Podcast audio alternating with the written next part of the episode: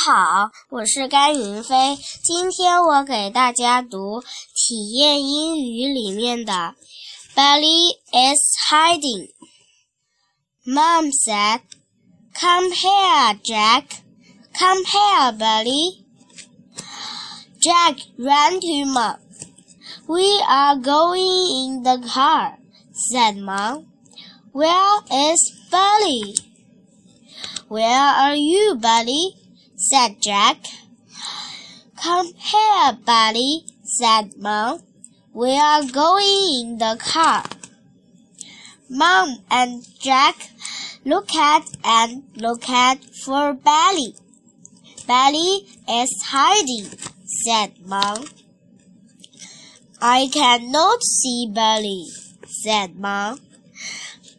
"He is not in here," said Jack. Mom, look at in the books. Jack, look at on the big chair. Look, Mom, said Jack. Come on, Jack, said Mom. Belly is not here. Boo, said Belly. Here I am. 谢谢大家。